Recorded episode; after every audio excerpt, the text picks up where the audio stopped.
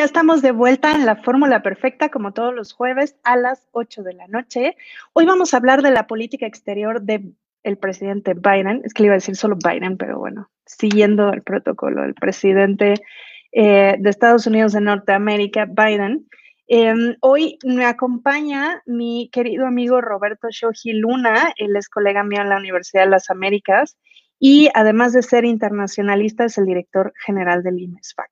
Entonces, no hay nadie mejor, creo, eh, que pueda hablarnos de este tema. Y pues me parece un tema muy relevante porque ahorita justo estamos viendo algunos temas de cambios en política tanto interna como externa de Estados Unidos y pues eso nos afecta en México siendo sus vecinos y principal socio comercial de México, de verdad que nos es importante y pues nosotros siendo internacionalistas, pues creo que es parte de la deformación académica el estar pendiente de esos temas. Entonces, bienvenido Roberto, muchas gracias por estar en la fórmula perfecta otra vez.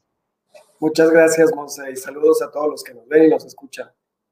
Me gustaría que te presentaras brevemente y nos hablaras de qué temas eh, vamos a platicar el día de hoy. Por supuesto.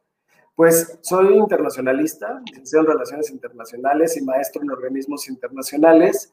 Como bien comenta Monse, somos eh, colegas en la Universidad de las Américas, en la Ciudad de México. Y bueno, yo he trabajado, he tenido la fortuna de trabajar en el sector privado, actualmente en el sector privado, en el área de seguros, y también en la Cancillería, en el sector público, y también he, he, colaborado en el sector social, en varias ONGs. Entonces, he tenido la fortuna de estar en estos tres sectores y esto como internacionalista pues nos da una visión mucho, mucho más amplia, ¿no? Me gustaría tratar eh, el tema de la política exterior, la política exterior naciente del presidente de Estados Unidos, porque pues obviamente tiene muy poco tiempo en la Casa Blanca y la difícil situación que tiene precisamente dado que el legado de Trump pues es muy complicado para enmendar las relaciones en, en estos cuatro años, al menos en el primer periodo de Biden. Entonces me gustaría enfocarme en esto, en este papel que tiene Biden en estos cuatro años y el cual va a ser muy difícil. Perfecto, muchísimas gracias. Pues sí, em, justo creo que hay varios temas interesantes. Eh, yo, de hecho, eh, hace ya unas semanas, cuando empezó a hacer algunas declaraciones Biden a principios de, de 2021, que dije, ya extrañábamos a los Estados Unidos de siempre, em, un poco pensando en que, en que vuelven un poco a, esta eh, idea que siempre han tenido de ser el líder hegemónico y el que pone las reglas en el mundo, ¿no?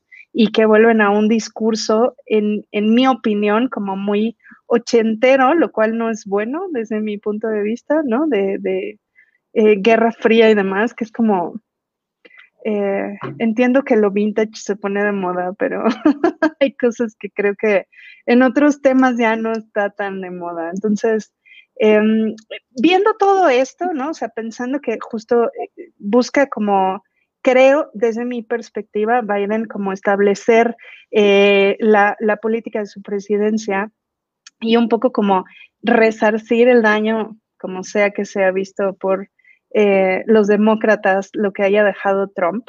Eh, ¿Tú qué opinas? O sea, que pensando en, hablando un poco de, haciendo una cronología, pues, de, lo que ha pasado en cuestión de política exterior.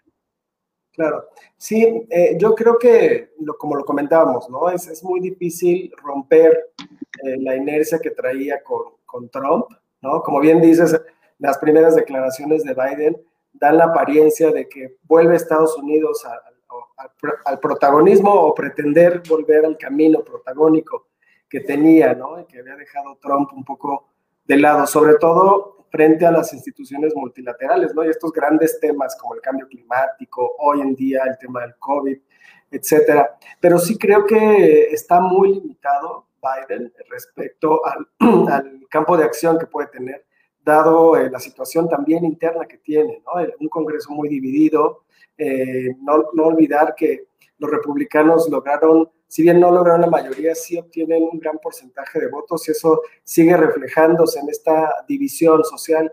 Si nos quejamos de México, si en nuestro país vemos esta división que tenemos, en Estados Unidos es mucho más manifiesta, ¿no? Entonces, eh, sí creo que es como complicada la situación que tiene Biden y tiene muy poco tiempo para volver a hacer este rol protagónico, que por otro lado no sé qué tan conveniente sea, como bien dices, en esta, en esta era contemporánea que un país quiera continuar en, esta vía, ¿no? Dado que pues hay muchas potencias ya que están eh, siendo manifiestas, ¿no? Como el caso de China, como el caso de Rusia, la propia Unión Europea, y ya no va a ser tan fácil que Estados Unidos recupere el, escenario o el papel que tenía en este escenario. Sí, que tenía, que, que, desde mi perspectiva, no sé tú qué opinas, pero yo creo que este papel em, como preponderante lo perdió desde, desde antes de Trump, ¿no? O sea, tampoco ha sido, desde mi punto de vista, algo medio paulatino, ¿no? Y un poco como por este surgimiento de, pues de eh, otras potencias, en este caso China, ¿no? Que también es importante que alguien le haga contrapeso, ¿no? Pero no, no sé si Estados Unidos, como lo está haciendo, sea el contrapeso adecuado, ¿no? Claro, sí. No, y sobre todo en, algunos conflictos, ¿no? Como ya lo platicamos anteriormente en el de Myanmar, en donde Estados Unidos eh, se opone rotundamente a las acciones, al golpe militar, ¿no? Y China, pues no se pronuncia al respecto y, parece ser que ahí hay un foco de tensión, ¿no? Este, el otro pleito que también compró Biden con, con Vladimir Putin en Rusia.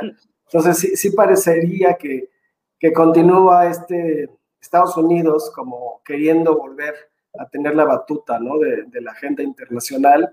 Eh, pues, sin embargo, para llevar acciones sí va a ser como complicado, aunque al final del día recordemos que Estados Unidos lo más fácil es la política exterior bélica. Entonces, fue manifiesto inclusive en la primera reacción, en, la primera reacción militar que tuvo sobre Siria, ¿no? Estas eh, milicias eh, iraníes en territorio sirio, eh, que fue muy sorprendente porque ni, siquiera llevaba un mes ¿no? en, en, su administración en donde ya hubo un ataque frontal, en un mensaje a Irán de que iba a ser, sí volver a las negociaciones y que Irán regrese al pacto de, no proliferación, pero eh, con un acto bélico, ¿no? Entonces es, es como un poco paradójico y en eso sí creo que ambos partidos van a poder ponerse de acuerdo mucho más fácil que en grandes temas eh, como el caso del cambio climático, ¿no? Que a partir de que anuncia el regreso al, al, al Acuerdo de París, yo creo que una cosa es firmarlo, y lo sabemos los internacionalistas que estudiamos tratados, ¿no? ¿Cuántos tratados firma Estados Unidos? Pero a la hora de ratificarlo o a la hora de ejecutarlos, pues no siempre cumplen con ello. ¿no? Entonces no bastaría. Sí, eh, ahí, ahí, aplican el, el, típico de prometer no empobrece, ¿no? entonces lo firman, pero luego no es totalmente aplicable porque también pues solo lo firmó el presidente y entonces, ¿no? No es garantía. Todos se van con la idea de que, y no es garantía, exactamente. Entonces, eh, pero a ver, va, va, yendo como, como por partes, o sea, me gustaría como eh, analizar un poco como, como el pre, ¿no? Porque además creo que hubo un Biden en campaña y luego ha habido como otro que es como, ay, ¿no? Este sí sabe hablar, ¿por qué no hablaba así cuando estaba en campaña? Este, pero un poco como analizando cuál, cuál era como su postura antes y su postura ahora, es, es uno de los puntos que quisiera como que platicáramos. Y luego también el cómo ha utilizado, porque ha utilizado a su vicepresidenta, que es como otro de los temas que podemos hablar, y esta cronología de cosas que han pasado, ¿no? O sea, tal vez eh, tú y yo pues vemos las noticias todo el tiempo, eh, tal vez habría que, que, poner a lo mejor en contexto un poco como cada cosa, ¿no? O sea, eh, entonces si quieres empezamos con, con el tema de, de la pre, eh, o sea, el, pre que fue la campaña y luego eh, ahora, ¿no?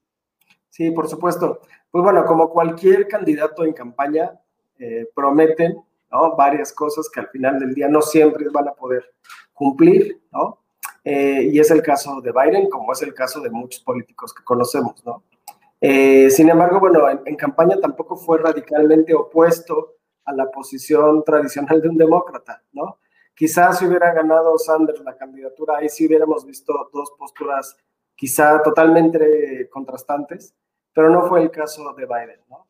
Y sin embargo, cuando llega ya a la presidencia, este, pues evidentemente al tener ya el Congreso dividido, ¿no? Con todas estas eh, bloqueos que tiene, sobre todo en el tema del presupuesto, ¿no? en donde ha sido como más evidente, quizá es ahí en donde todos los eh, candidatos que ya llegan al poder es donde se dan cuenta de que no es solamente prometer, sino que tienen que negociar ¿no? con su contraparte y también dentro del partido. Entonces yo creo que lo que le sucede a Biden es un poco lo que le sucede a todos los candidatos que llegan al poder y algo positivo, como bien comentas, es que, le da juego también a su vicepresidenta, ¿no? a Kamala Harris, eh, sobre todo en el caso de México, en la relación con México, que la nombra prácticamente la encargada de la relación, o no la encargada de la relación, pero del tema de la migración, ¿no? Y ese es un tema que para nosotros es muy importante y también importante es que no tenemos embajador en nuestro país de Estados Unidos. Entonces,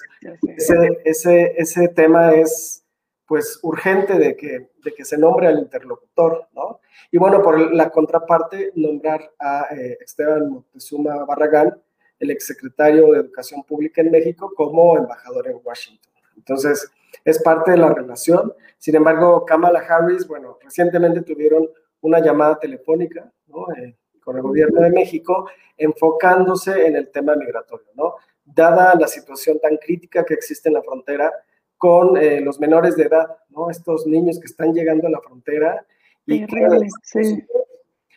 por un lado, eh, no los quiere tener en su territorio, ¿no? Eh, pero por otro lado tampoco México acepta que, que regresen eh, a, territorio mexicano, ¿no? Entonces es una decisión complicada y no solamente tendría que ser competencia de los dos países, porque recordemos que estos niños principalmente son centroamericanos. Bueno, también vimos por ahí en las noticias videos de unas niñas ecuatorianas, no muy lamentable cómo estos traficantes de personas las avientan detrás del muro ¿no? Y eh, son ecuatorianas, pero digamos que básicamente son centroamericanos, ¿no? Los que están llegando a la frontera. Entonces, se convierte la vicepresidenta en una interlocutora para justo, eh, pues, tratar de negociar con el gobierno mexicano y al parecer, pues, van avanzando bien las, las negociaciones. Sí, que da, da un poco de esperanza que la encargada sea Kamala Harris, creo, por el, por el background que tiene, ¿no? Por, por, las credenciales y un poco lo que representa y todo esto, pero por otro lado me parece como, pues sí, o sea, pone el frente a alguien que justo da la apariencia de que va a arreglar las cosas, entonces, no sé, yo todavía estoy un poco em, dudosa de que, de que vayan a, a, resolver el tema de la manera más adecuada o con la prontitud que se requiere, ¿no? Pero esperemos que sí. Sí, bueno, y también recordar que el tema migratorio eh, no solamente es un tema de personas que, que pasen la frontera entre México y Estados Unidos, sino que, como lo dice el presidente de México, es un tema regional, ¿no? Esto, esto de que las personas de Centroamérica, eh, por la violencia o por las faltas de oportunidades económicas, tengan que migrar, pues evidentemente se convierte en todo un tema. Y también fue parte de la conversación que tuvieron en, enero, tanto Biden como Andrés Manuel López Obrador, sobre el tema de la cooperación internacional, ¿no? Entonces, creo que es muy importante porque el presidente de México insistió en que no solamente se trata de, de, donar fondos o dinero, sino se trata de atacar el problema de raíz. Pero ese problema de raíz es muy complicado que se, que se combata porque implica eh, generar empleos, generar seguridad, ¿no? Eh, Educación, ¿no? Este... Exacto. Entonces, con dinero no se va a solucionar y tampoco va a ser a corto plazo. Este es, una, es un programa a largo plazo en donde Biden estuvo de acuerdo con, con este planteamiento. Sin embargo, pues como comentamos, no, no es suficiente con, con, donar fondos, ¿no? Porque también ya tenemos otras eh, historias de fondos que se crearon y que, se fueron, que fueron desviados para otros fines, ¿no? Y al final del día no llegó a mejorar las condiciones de centroamericanos y justamente por esto continúa la migración. También importante mencionar esta noticia muy eh, vergonzosa para México de la ciudadana de Salvador, ¿no? Que fue asesinada en Tulum, me parece, ¿no? Bueno, en Quintana Roo. en Tulum, en Quintana Roo. correcto. Eh, ella tenía justamente un permiso para estar por el país eh, en calidad de refugiada. Y pues de refugiada, además, claro. claro. Y además, es eh, chistoso cómo el presidente de El Salvador sale a defender ¿no? a la ciudadana, que es, su papel, finalmente es, su presidente. Sin embargo, eh, si las circunstancias en El Salvador fueran las ideales, no tendría por qué haber migrado ¿no? a México y mucho menos los mexicanos, los, policías mexicanos comportarse de esa forma. Eso es eh, inaudito, ¿no? Es totalmente condenable. Pero digamos que no habría eh, motivo alguno para que eh, gente como esta señora migre a otros países por falta de, de oportunidades económicas o por inseguridad. Y ese, y ese tema no lo ataca, en este caso no lo atacó el presidente de El Salvador. Sí, por supuesto. Y, bueno, tú lo sabes mejor que yo, el tema de migración a nivel mundial se ha invisibilizado mucho, sobre todo para las personas que están en situación vulnerable, ¿no? Que son justo eh, muchos de estos eh, ciudadanos centroamericanos y que se ven en unas condiciones terribles, pero ya es como si el mundo estuviera acostumbrado a que esas cosas pasan y, y ya, Entonces hay poca, poca voluntad, tanto ciudadana como política, ¿no? Entonces, pues es uno de los temas que tienen que resolver ya y pues está en la agenda. Lo que no, lo que no entiendo eh, del todo es, eh, yo desde mi perspectiva no se ha puesto como una eh, política clara de qué van a hacer con esto. O sea, ya, ya dijeron que van a dejar entrar a los, a los menores, eh, a Estados Unidos y puso a, Kamala Harris, pero no hay como un qué y luego qué, o sea, ¿qué, cuál, es, ¿cuál es la política definitiva exterior en función de la migración sí, porque legal, ¿no? Lo que, lo que se comenta es que van a darle oportunidad a los niños, ¿no? A los menores, no así a, a las familias. Pero lo que quieren es que no se promueva que los adultos sean los que lleguen a Estados Unidos y que utilicen a los menores de edad justamente para poder ingresar a, suelo estadounidense, ¿no? Entonces es como, como si te dejo pasar, pero no a todos, y, y en el Inter están tratando de regularizar a tantos indocumentados que están en Estados Unidos. Y por otro lado también están eh, dándose cuenta que necesitan de mano de obra joven, porque pues, es uno de los países desarrollados y como cualquier país desarrollado, su población está envejeciendo. Entonces, también necesitan crear políticas públicas en donde incorporen a la mano de obra, que son los jóvenes y que llegan, pero también creo que lo deberían de hacer de forma ordenada y ese es un problema, sobre todo para México, siendo un país puente. Geográficamente somos un puente por el que pasan no solamente centroamericanos, pasan de todas las nacionalidades que llegan a territorio nacional y justamente cruzan hacia el norte, hacia Estados Unidos. Entonces, también en México se vuelve un problema porque no hay presupuesto para atender la migración.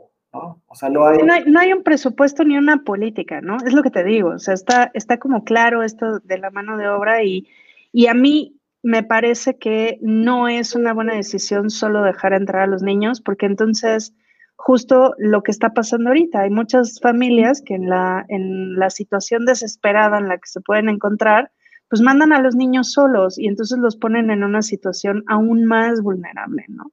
Eh, porque no van a dejar de mandar a los niños. Eso es, eso es algo real.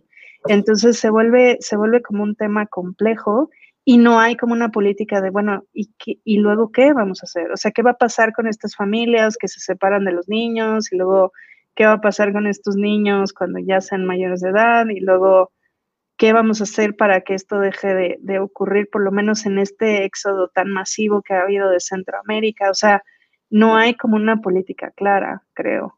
No, y más con la situación que estamos viviendo con la pandemia, ¿no? O sea, además se vuelve más complicado porque seguramente estas personas, si en nuestro país no toda la población tiene la vacuna, mucho menos estas personas migrantes, ¿no? Entonces, se vuelve doblemente peligroso y además el tema del tráfico de personas. Entonces, sí es un, sí es un conflicto a muy largo plazo para poderlo atender, pero, pero creo que, por eso te decía que creo que Biden tiene poco tiempo, al menos cuatro años, para poder proponer algo y además negociar con los republicanos y con su propio partido para que lo acepten. También se dice que, que no hay eh, el dinero suficiente en Estados Unidos para un plan integral de migración. ¿no? Ahorita el, presupuesto que aprobaron fue justo para la reactivación económica en Estados Unidos, pero no así para el plan migratorio. Entonces, yo creo eh, desafortunadamente que vamos a tener más años viendo este tipo de problema de la migración.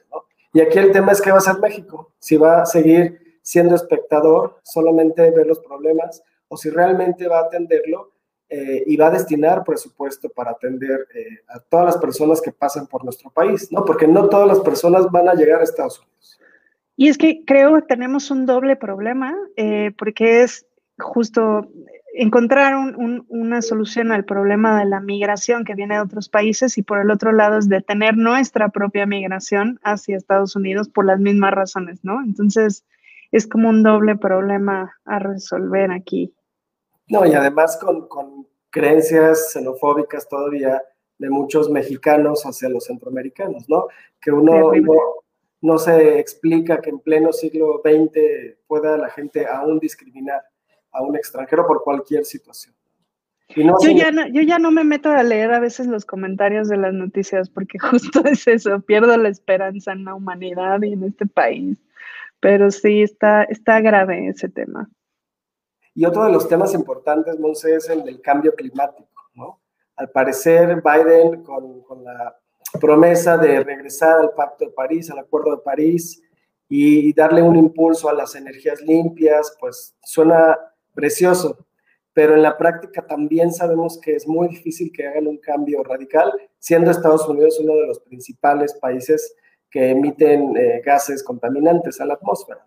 La propia industrialización de Estados Unidos eh, difícilmente va a, parar este fenómeno de, emisión de contaminantes, ¿no? Aunque en el discurso suene bonito que va a regresar al Pacto de París.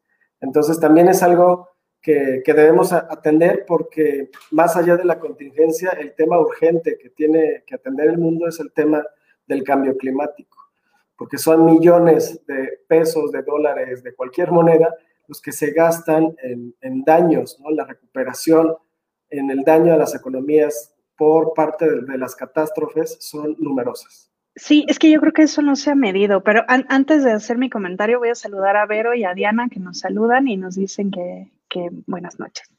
Eh, fíjate que sí, yo creo que em, no se ha cuantificado que va a haber un mucho mayor costo en función de no hacer algo con el cambio climático eh, que, eh, y, empezar a, cambiar como esta idea de, ser, de dejar de ser dependientes de los combustibles fósiles, pero por el otro lado es como, pues con lo que pasó ahora en Texas, ¿no? Que pues sí, o sea, de todas maneras se quedaron sin energía, ¿no? Porque eh, tampoco era, era factible tener eh, solo paneles solares y solo energía eólica por el, tema del clima, ¿no? En, algunas cuestiones. Entonces, yo creo que falta mucho por desarrollar eh, esto para que realmente sea sustentable. Y como dices, o sea, una cosa es, yo vi como el regreso al acuerdo de, de París, como, como lo que te decía, pues prometer no empobrece, ¿no? Entonces ya vuelvo a firmar y ya todos me vuelven a ver como que ya cumplí, ¿no? Y ya estoy como de vuelta, pero no les digo que realmente lo vaya a hacer, ¿no? Porque ni, ni Estados Unidos ni China, que son los principales eh, contaminantes en el mundo, tanto por industrias y demás, eh, han hecho algo al respecto ni se ven como con muchas intenciones, ¿no? Sí, porque realmente para un cambio sustancial y detener los efectos del cambio climático, pues prácticamente sería cambiar nuestro estilo de vida, nuestro estilo civilizatorio, y eso es a lo que no queremos renunciar, ¿no? Eh, por ejemplo, en el caso de Estados Unidos, seguir extrayendo petróleo a través de fracking cuando está demostrado pues todos los efectos adversos a la naturaleza, eh, eso no lo quieren parar, ¿no? Al contrario, lo quieren eh, seguir promoviendo. Entonces, a, veces el doble discurso sí es eh, lamentable porque en lugar de ser un avance real, pues es una simulación, como en muchos países como el nuestro, vemos que siempre se simula este, varios procesos y al final del día, pues la situación se va agravando, que ese es el tema, ¿no? De acuerdo. Y entonces, eh, fíjate, ahí en, en, esta, en esto que tiene que ver con el, con el cambio climático y también eh, yo creo que se, junta con el tema de, Siria y todo esto que se ha hablado del gasoducto, ¿no? Y, en los intereses que hay de un lado de Rusia y del otro lado de Estados Unidos. Eh, ese es el siguiente tema en la agenda, ¿no? De la política exterior. Sí, este, este gasoducto que va a pasar por el mar, Báltico, ¿no? El Nord Stream 2, que es muy interesante la posición que tiene por parte de países eh, que no son los negociadores directos, que es Alemania y Rusia, ¿no? Entonces, muchos países, incluyendo Estados Unidos, se oponen a que sea eh, concretado este, este proyecto, porque evidentemente tendría una influencia Alemania eh, del gas, del petróleo ruso, y eso pues minaría un poco, ¿no? Este, las relaciones sobre todo con Europa y sobre todo con eh, pues, la Alemania, que es prácticamente el corazón de Europa. Entonces, muchos países eh, se han opuesto a esto y si a esto le sumamos justo la tensión que hay con Ucrania, este tema que no se ha resuelto entre la anexión de Crimea, si es rusa o si es ucraniana, eh, la detención de Nalbani, el, el opositor en Rusia, o sea, como muchos factores y bueno, la estrella en el pastel, la cereza en el pastel es justamente la reelección hasta 2036, ¿no? De Putin en la presidencia. Entonces, pues sí, se, ve complicado de un lado y de otro, ¿no? O sea, como que, como estas dos grandes ejes eh, quieren influir en, sus respectivas regiones y lo que están haciendo, lo que están ocasionando es, pues, hacer una tensión a nivel global de las relaciones internacionales. Sí, de acuerdo. Y entonces es donde, em, por ejemplo, en el caso de Putin, está interesante porque ya ves las declaraciones que hizo Biden de, Putin, ¿no? Este, yo decía, bueno, ¿qué pasa con, qué pasa con esto ahora, ¿no? Entre que Biden le dijo, eres un asesino, básicamente, ¿no? Y Putin le contestó algo así como, pues se requiere uno para reconocer al otro, ¿no? Y entonces así como, ¿qué pasa con la diplomacia en la política exterior? Este, mal, todo mal. Em, pero hace que se tensen todavía más las relaciones, porque además, tanto de un lado como de otro, no, creo, no tienen como las condiciones ni para señalar ni a uno ni a otro, o sea, no hay como, como alguien que esté haciendo bien las cosas. Eh, pero y luego Putin se pone en una situación todavía más criticable, ¿no? Con esto que dices que, que quiere estar hasta el 2036. Yo ni siquiera sé si voy a llegar al 2036 y él se sigue viendo al frente de Rusia. Entonces, sí, está preocupante. Y es chistoso porque eh, este tema de la democracia que tiene que ver con Estados Unidos, con Rusia y bueno, también con México, con lo que vamos a vivir en algunos meses, eh, tiene que ver con el, lo que las personas creen respecto a la democracia, ¿no? sí es válido que un país tenga a una persona por muchos años y que dé resultados relativamente buenos, o si es necesario estar cambiándolos constantemente cuando hay internamente una división, que es el caso de Estados Unidos y bueno, el caso de México también, ¿no? Entonces, ¿cuál es el mejor modelo para poder tener una política interna y a su vez poder eh, externar o proyectar hacia el exterior una política que realmente contribuya al bienestar de todo el planeta, ¿no? Ese es, ese es el, gran, gran tema. Sí, pero te voy a decir, yo, yo soy de las que cree que debe de haber más una continuidad. O sea, yo creo que como en el caso de Alemania, por ejemplo, que Angela Merkel pues ya también ha estado un buen ratito al frente del gobierno, em, sí creo en la continuidad, eh, precisamente por, por no estar cambiando, digo, en este país lo vemos, ¿no? O sea, cada, cada sexenio y ahora antes, ¿no? Cambian las políticas y demás, y entonces todo un tema que sí eh, va en retroceso del desarrollo. Pero ves a Putin y dices, o sea, sí, pero es que, ¿no? Este, pues Ucrania, pues es que los derechos humanos, pero es que pues ya vas a tener 86 años, creo, o algo así. O sea, es como, son varias cosas que dices, o sea, sí, pero, mm, ¿no? O sea, entonces tampoco ayuda mucho a, ponerlo en cuestionamiento, pues, ¿no? Claro, y sobre todo a la distancia, pues sí, sí vemos como, como que medianamente da resultados, ¿no?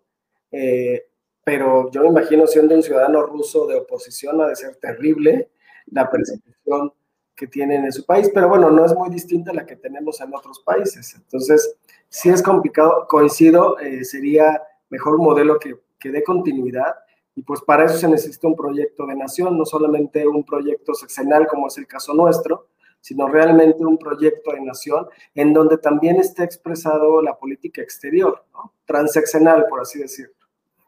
Sí, correcto. Que eh, yo creo que tanto en el caso de Estados Unidos y con su muy debida dimensión, el caso de México, más o menos había habido una, una cierta continuidad, ¿no? En, en, este tema, ¿no? O sea, y lo veíamos en, en, el caso de México, pues se acordaba un tratado de libre comercio en un sexenio y hasta el siguiente se ponía en práctica. Y más o menos algunas cosas tenían continuidad. Eh, y en el caso de Estados Unidos también, y de repente cuando se empieza a hacer esta fragmentación interna en ambos países, pues ya tampoco hay esa continuidad. Entonces, es, es un tema que tal vez a Estados Unidos le afecte, ¿no? Hablando de la política exterior de Estados Unidos. Claro, no, y es un tema que también le afecta pues, a gran parte de los países, ¿no? Bueno, imagínate Italia, que, que no tiene estabilidad, o cuando fue España, que duró casi un año sin, sin presidente, ¿no? Es decir, la modernidad también nos ha traído una división social, ¿no? Y ahora se, se viene a acrecentar, pues, con el tema de las fake news, ¿no? Ya no sabes qué es verdadero, eh, qué es eh, cosa del pasado, qué es cosa juzgada o qué es cosa que todavía sigue siendo vigente y necesario juzgar, ¿no? Entonces, sí es complicado y en el caso de Estados Unidos, pues trata de imponer su estilo de vida, este American Way of Life, eh, y en lo que sí es muy exitoso, y eso es indudable negarlo, la parte del American Way of Life, ¿no? esta exportación que tiene de su estilo de vida a través de su industria cultural, pues al final del día permea en todas las naciones, ¿no? Todos ven las series, todos ven Netflix, todos ven, bueno, compran por Amazon o ven Amazon Prime, es decir, sí hay un éxito en, en su política cultural, aunque ya no es como sucedió con la Guerra Fría, ¿no? la postguerra fría. Entonces, yo creo que ahí sigue teniendo éxito, sigue estando posicionado. Hoy en día yo, yo sigo escuchando versiones de gente que dicen que Estados Unidos es el ejemplo de, de, sociedad a seguir. A mí, a mí me asombra mucho porque, eh, digo, no es que uno esté en contra de Estados Unidos, pero como internacionalista, pues sí estudiamos mucho historia de lo que han hecho en otros países y es muy grave, ¿no? Lo que han hecho, pero no son los únicos, ¿no? Aunque creo que eso nos trae en contexto el, el siguiente punto que tenía en mi, en mi notita para el programa, que es China. Porque entonces, eh, con este éxito, de hecho, realmente fue el único país eh, que tuvo un crecimiento económico el año pasado, ¿no? Eh, cuando la mayoría de los países tuvieron un decrecimiento de hasta dos dígitos, ¿no? Como en el caso de Francia y algunos otros o en el caso de México, España, etcétera, que fue alrededor del 8%. Entonces, en general, China está siendo ahora también un referente, ¿no? Entonces, yo veo a la par a, un Jack Ma, ¿no? De, un Jeff Bezos, ¿no? Cuando la gente quiere hablar de, empresarios exitosos. Entonces, está, está interesante ver cómo, están haciendo como esta compensación. Creo que está muy lejos de que alguien quiera eh, seguir el, el way of life chino, comparación del estadounidense, creo, por esta cuestión cultural justamente, pero pues se han apropiado un poco de este, de este tema, ¿no? Entonces, em, creo que son, son ahora el nuevo actor político que, que de pronto hay que ver con mayor atención, ¿no? Claro, pero al igual que Rusia también tiene varias acusaciones en temas de derechos humanos, ¿no? El, trato a, los uigures, en el noreste y el trato a los tibetanos. Entonces sí, es como complicado el modelo. Y al final también lo que están ocasionando es una concentración bárbara, bárbara de riqueza, ¿no? Hay muchos documentales sobre la nueva élite de los hijos de estos multimillonarios y pues prácticamente son los mis reyes a, a la onceava potencia de los mexicanos, ¿no? O sea, realmente lo que están logrando sí es un desarrollo, sí es un crecimiento, pero yo creo que también a la larga va a ser contraproducente porque están concentrando eh, mucha de la riqueza que producen, ¿no? Sin embargo, bueno, tienen política regional muy interesante, ¿no? Está esto que están haciendo de invertir en varios países, ¿no? Especialmente en África, este, esta ruta de la seda, esta ruta marítima, ¿no? Eh, yo creo que es, es algo positivo en el caso de la política exterior de China y no creo que Estados Unidos esté dispuesto a cederle papel protagónico, ¿no? Eh, vamos a ver cómo se enfrenta. Si en la Guerra Fría era el enfrentamiento indirecto entre Estados Unidos y la Unión Soviética, en este siglo XXI va a ser entre China y Estados Unidos, enfrentándose indirectamente en terceros países.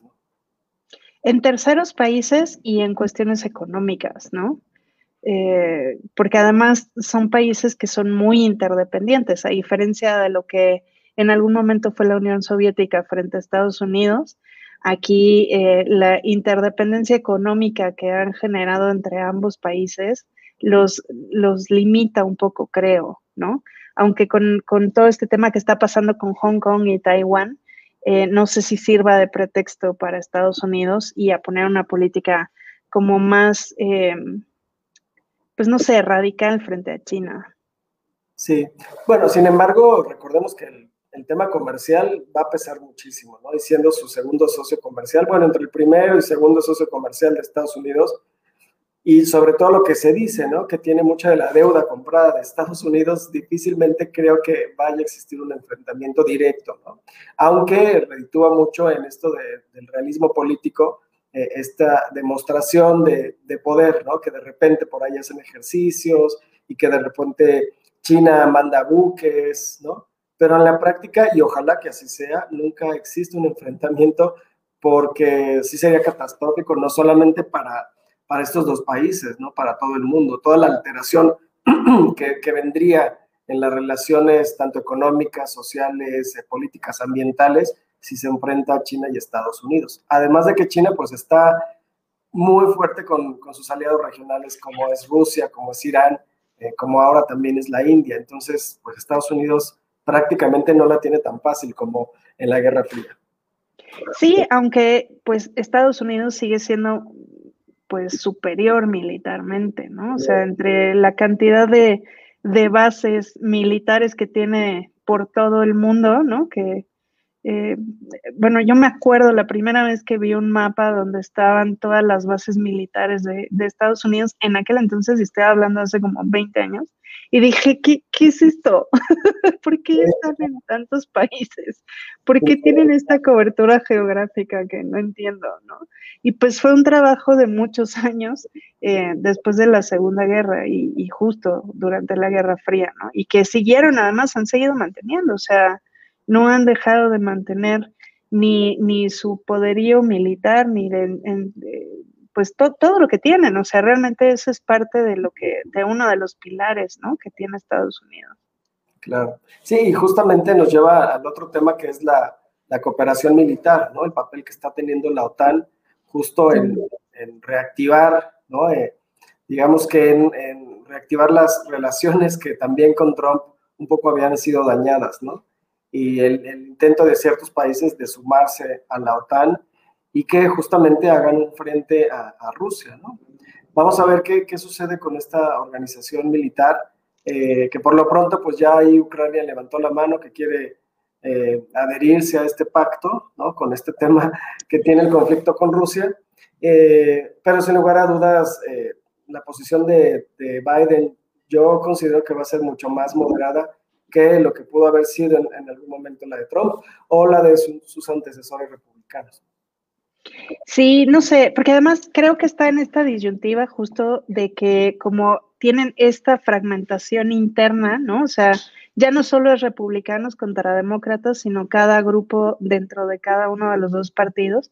Y entonces uno es pro, o bueno, más bien es contra Rusia y el otro es contra China. Y entonces como que tampoco puede pelearse el todo con alguno porque entonces también a nivel interno le impacta, ¿no?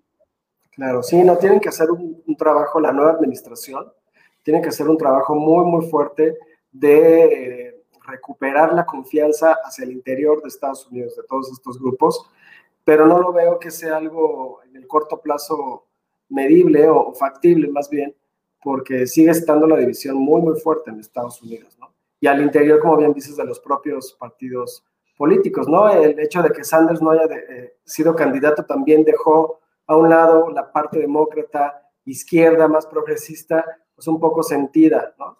Y por el otro lado, en el lado conservador, en el lado republicano, los conservadores que siguen estando, quizá no están apoyando a Trump, pero eh, siguen siendo totalmente conservadores. Entonces sí, sí la tiene un poco complicada Estados Unidos pero bueno, algo que podríamos ver como positivo es que regrese al multilateralismo, sobre todo el comercial, ¿no? Ahora con el TEMEC y que probablemente reinicie negociaciones con otras regiones, por ahí también el, que la posibilidad de que regrese al TPP, ¿no? Al TPP de estos grandes países, incluyendo México, que inclusive el Reino Unido ya levantó la mano, quiere integrarse a esta región de Asia-Pacífico. Si Estados Unidos se logra sumar a este, a este bloque económico, bueno, pues sería muy, muy positivo para el libre comercio y para la confianza de los socios comerciales de Estados Unidos. Sí, por supuesto. Digo, eh, siendo internacionalistas, pues sí, eh, creo que eh, por lo menos los que están en, trabajan en Naciones Unidas y demás dijeron, ah, qué bueno que sí, como que está a favor, ¿no? Porque ya veíamos como que si seguía Trump, tal vez en algún momento se iba a acabar el apoyo hacia estos organismos que en, gran mayoría dependen del apoyo de Estados Unidos. Em, pero, digamos, aquí, aquí vendría mi siguiente pregunta. O sea, ¿y, y luego qué, ¿qué crees que pase, por ejemplo, en el caso de México? Porque si Estados Unidos vuelve como al TPP y a, como abrirse un poco hacia otros, eh, digamos, eh, tratados y demás, ¿crees que eh, deje de lado un poco el TEMEC y la relación con México? Yo creo que lo fortalecería justamente al TEMEC si, si Estados Unidos decide regresar al TPP y la verdad es que yo estoy muy tranquilo porque los vaticinios de que íbamos a entrar en una guerra por no haber felicitado a Biden cuando ganó en noviembre no se cumplieron, no, no estamos en guerra el día de hoy y justamente es una muestra de que las relaciones bilaterales son más importantes que un tuit, ¿no? Eh, y eso nos lleva al tema de que eh, hay una cooperación, si bien no es la ideal, en este momento sí hay la intención de que la cooperación bilateral se fortalezca con el tiempo. Por ahí también dicen que el tema principal hoy en día es la migración, pero una vez saldado este tema, podrían abrirse a otros temas de cooperación, ¿no?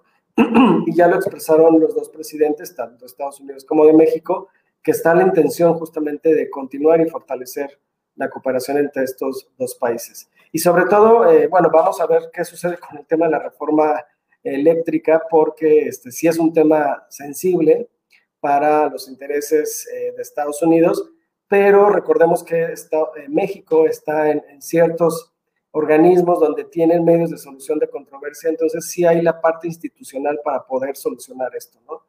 Yo confío en que estas instituciones puedan de llegar a suscitarse una controversia con la inversión estadounidense o extranjera, que estos organismos puedan solucionar las controversias y darle certeza a las acciones que da el gobierno sean para abrir a, la inversión extranjera o para fortalecer la industria nacional.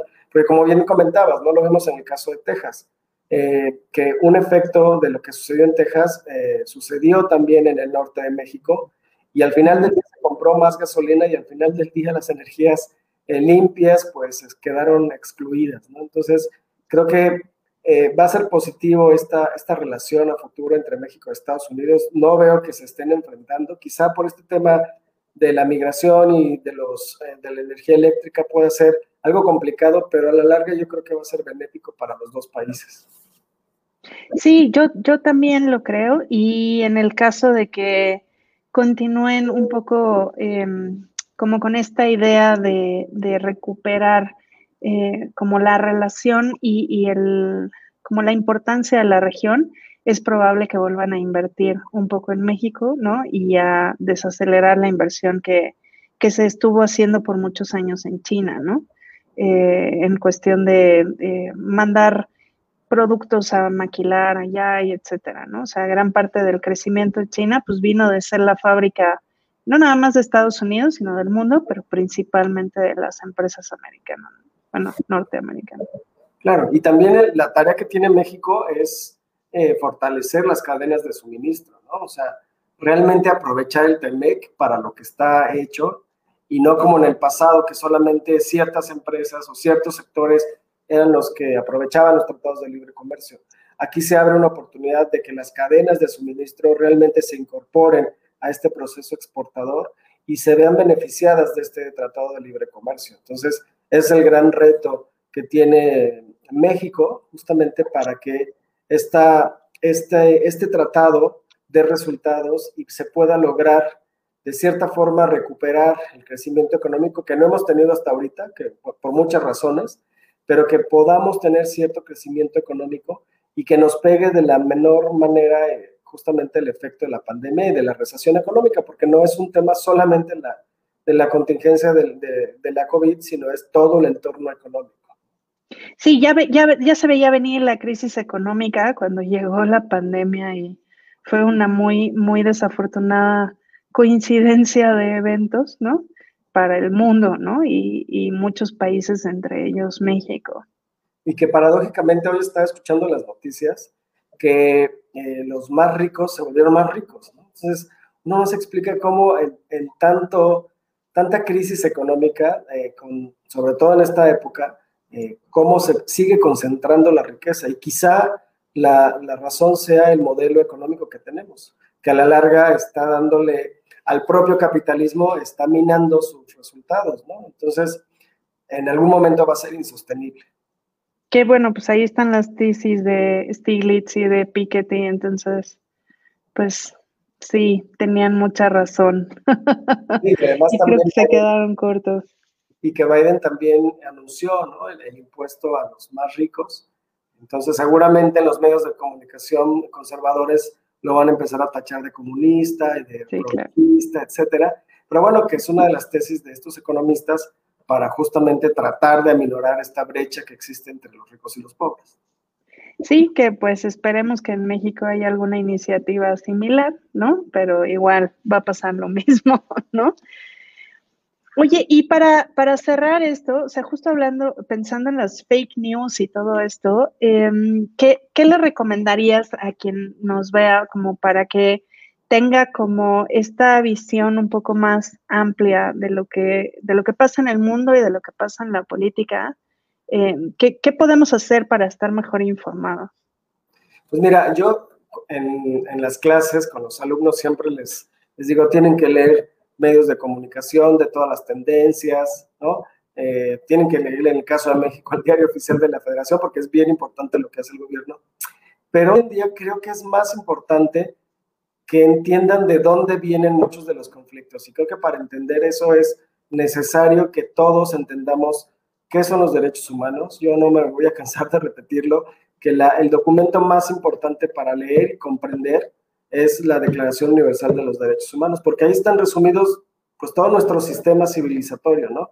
Todo lo que le compete a la, iniciativa privada, a la sociedad, al Estado y al gobierno, y creo que comprendiendo eso vamos a entender mucho de, lo, de cómo está funcionando, qué sí, qué no de las fake news, ¿no? Este, por ejemplo, el caso reciente de, de Florence Cassés, ¿no? De este montaje, mucha gente se queda con el tema de, bueno, esto ya pasó y fue un montaje, pero esto implicó eh, el enfriamiento de las relaciones bilaterales entre México y Francia. Se canceló el año de México en Francia y se perdieron millones de pesos en la industria cultural de México por esta, esta acción. Y es algo que, que, la gente no, no ve, ¿no? O sea, como que se quedan con el, show de Televisa y tanta. Y no, tiene implicaciones en derechos humanos, en derechos culturales, inclusive en la política exterior. Y eso es que lo que me gustaría, o lo que yo le digo a mis alumnos, que no se queden con, con solamente lo que se dice en el momento, que traten de investigar y que siempre es importante escuchar a diversas voces porque nadie tiene la verdad absoluta. Sí, claro, y como dices, además en un contexto eh, donde las cosas van cambiando de manera tan acelerada y de pronto no teníamos como todos los elementos para poder, eh, pues eso, formarnos una, una opinión y un pensamiento más crítico, ¿no? Entonces sí hay que, pues sí, investigar y leer un poquito más. Y sobre todo, como dices, leer diferentes medios. A mí, a mí luego me divierte cuando sí tengo tiempo, eh, que es leer la misma noticia, pero como en diferentes medios, ¿no? Entonces está el Reforma, el Financiero, La Jornada y a lo mejor CNN y Fox News, ¿no? Y obviamente RT, ¿no? Que sería el, el otro medio diferente, digamos. Eh, y cómo la narran totalmente diferente, el lenguaje es diferente, hasta la profundidad a veces con la que eh, abordan ciertos temas, ¿no? Eh, Distinta de, acuerdo al interés, ¿no? Sobre todo, y ni siquiera del país, es del propio medio de comunicación que está detrás, ¿no? Y por ejemplo, ahorita hablando del tema de los montajes, algo que sí, por eso digo que sí es importante tener memoria, Estados Unidos hizo un montaje cuando acusó a Saddam Hussein de estar detrás de la fabricación de armas de destrucción masiva, ¿no? Eh, los famosos tubos que supuestamente se producían en Níger y se exportaban a Irak, y eso derivó, ese montaje derivó en la invasión a Irak, no solamente la muerte de Saddam Hussein, que bueno, sí era un dictador y era muy malo, pero la crisis que vive hoy en día en Irak fue gracias a un montaje que armó Estados Unidos. Por eso es tan importante no perder de vista que eso que, que ocasionan los medios de comunicación y que están detrás los gobiernos, sí importa y no es cuestión del pasado. Y si no, hay que preguntarle a un iraquí o un migrante iraquí si hoy en día es, es de los países más felices en el mundo para vivir. Seguramente la, la respuesta es totalmente negativa. Si cumplieron el sueño americano, ¿no? Exactamente. Ya sí. Y además hay que tomar en cuenta que, eh, y, creo que luego lo olvidamos, es bien difícil que haya un medio de información que sea totalmente neutral, ¿no? O sea, por ejemplo, puedo poner el caso de nosotros que nadie nos está pagando por hacer esto ahora, lo hacemos por mero amor al arte y ganas de informar, pero la mayoría de los medios viven de la publicidad y de lo que aportan, ¿no? Este, ya sea el gobierno o ciertas empresas. Entonces, si X empresa es una de las que mayor publicidad te paga y con eso sobrevive el medio, pues es muy difícil que hables mal de esa empresa o del gobierno si es que ellos te están patrocinando. Entonces, también hay que, hay que entender eso, ¿no? Sí, en un inicio Huffington Post era muy famoso porque todos los reporteros que, que salían de los medios tradicionales estaban escribiendo, ¿no? Y de repente se convierte justamente en un medio también bajo esta dinámica de los intereses, ¿no? Sí es muy difícil, pero eh, yo siempre les digo a, los alumnos, hay que tener criterio y sentido común, ¿no? No confiarnos y no comprar como verdad absoluta algo que dice un solo medio y siempre ser escépticos, porque realmente, como lo decía, nadie tiene la verdad absoluta y a lo mejor los elementos con los que contamos hoy en día en un, en un futuro van a cambiar y vamos a quedar muy mal si estamos defendiendo que Saddam Hussein era el promotor de las armas de destrucción masiva y con el paso del tiempo se demostró que no. No, no, no, terrible, terrible. Entonces, y, y no seguirle creyendo a un personaje que hizo tantos montajes como Loret de Mola, ¿no? O sea, no, o sea, ya es como... Que iba a la guerra y, y que no iba a la guerra, ¿no? no, no, no, terrible, terrible, terrible es el ejemplo de, lo que no hay que hacer. También hay personas que sirven de ejemplo, de mal ejemplo, pero sirven de ejemplo. No Entonces, nos dice Vero, gracias por su claridad, me encantaría escucharlos con otros temas. Pues en eso estamos. Luego dependemos más de la, de la eh, de la agenda de Roberto, pero sí, en eso, en eso estamos, Vero. Entonces, muchas gracias, muchas gracias por estar en la fórmula perfecta. Creo que tocamos la mayoría de los temas eh, en cuanto a política exterior de Estados Unidos. Creo que este tema nos daría igual, como todos los demás, varias horas de, de clase, pero creo que creo que hicimos un buen resumen. Muchas gracias. Muchas gracias a ti y a todos los que nos están escuchando y que pasen buena noche. Muchas gracias, gracias Roberto.